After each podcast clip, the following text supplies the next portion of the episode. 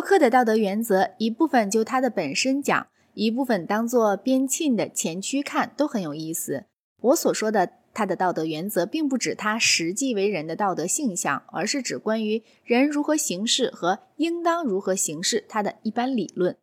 洛克如同边沁，是一个满怀亲切感情的人，然而他却认为一切人，包括他自己，在行为上必定总是完全被追求个人幸福或快乐的欲望所驱使。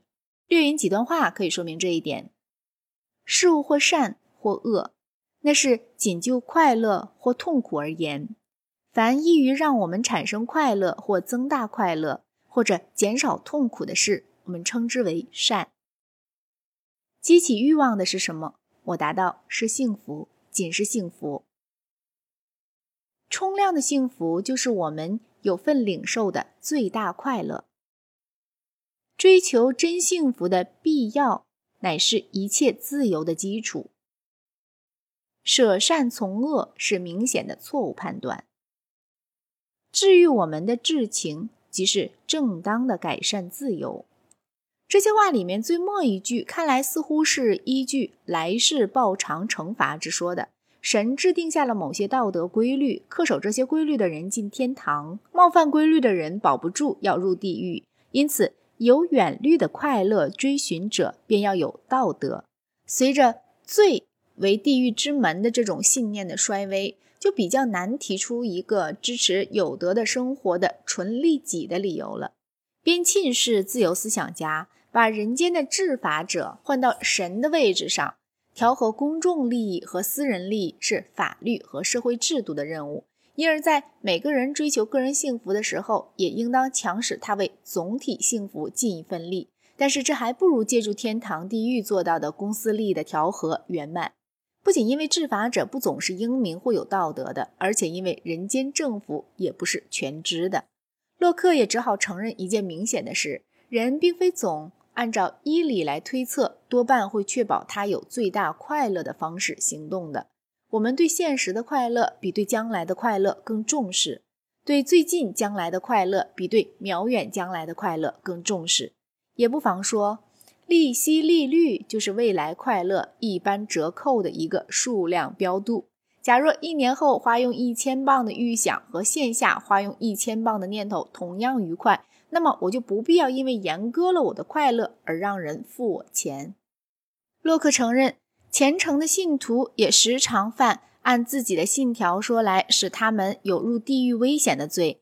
大家全知道，一些人迟迟不去见牙医。假使他们在从事对快乐的合理追求，本来是不会延迟那么久的。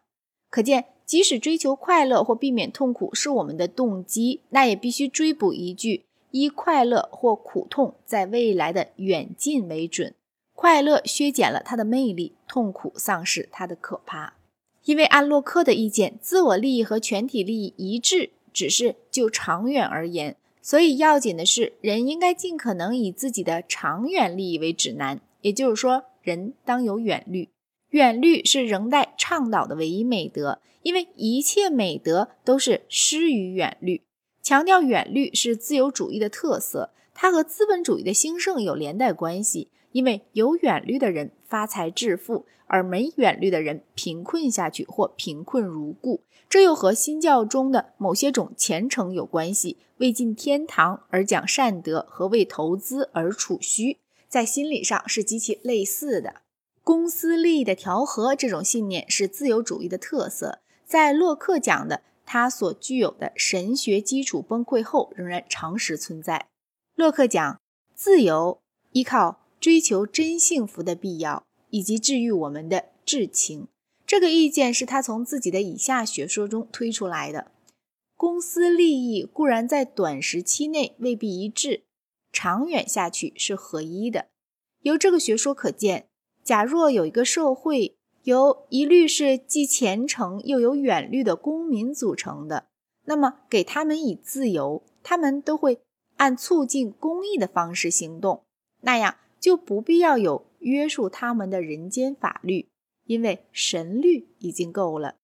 一个从来善良而现在动念要做劫路强盗的人，会对自己说：“我也许逃得过人间法官，但是我在天曹法官的手下难逃惩罚。因此，他会放弃他的恶孽阴谋，好像确信要被警察捉获般的去过善良的生活。所以在远虑和虔诚普遍存在的情况下，法的自由才可能完全实现。在其他场合，缺少不了刑法加给人的约束。洛克一再申述，道德是可能论证的，但是他没把这想法充分发挥到渴望做到的程度。最重要的一段文字是。道德可能论证，在全能、善性和智慧方面是无限的，而且我们是他的创造物，并依赖着他。这样一个太上存在者的观念，和作为有理解力、有理性的存在者的我们自身这种观念，都是在我们心中明白有的观念。所以，我以为，如果加以适当的考察和探索，会成为我们的义务与行动规则的那种基础，使得道德列置在可能论证的诸科学当中。在下述这点上，我不怀疑，凡是对这些科学当中之一和另一同样无偏颇、同样注意去研究的人，我们由自明的命题，借如同数学里的推理一样无争辩余地的必然推理。可以使他明白是非的尺度，和数目及广延性的关系一样，其他样态间的关系也会确实被感察到。那么我就不了解，假若想出考核或探索这些样态间的相符或不相符的恰当方法，为什么他们不也是可能论证的？无占有则无不义，这是个和几何中任何证明同样确实的命题。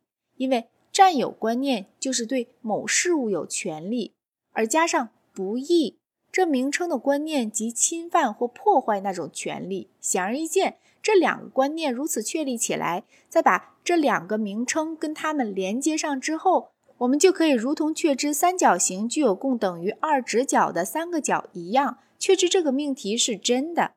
又如，任何政治也不许可绝对自由，政治这个观念。就是根据某些要求人尊奉的规则或法律建立社会，而绝对自由观念乃是任何人为所欲为。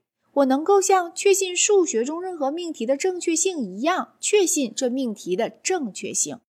这段话让人迷惑不解，因为起初似乎把道德律说得依据神命，但是在举的例子里又隐示道德律是分析命题。据我想。实际上，洛克认为伦理学中有些部分是分析命题，其他一些部分则依据神命。另外一个让人惶惑不解的地方是，所举的例子似乎根本不是伦理命题。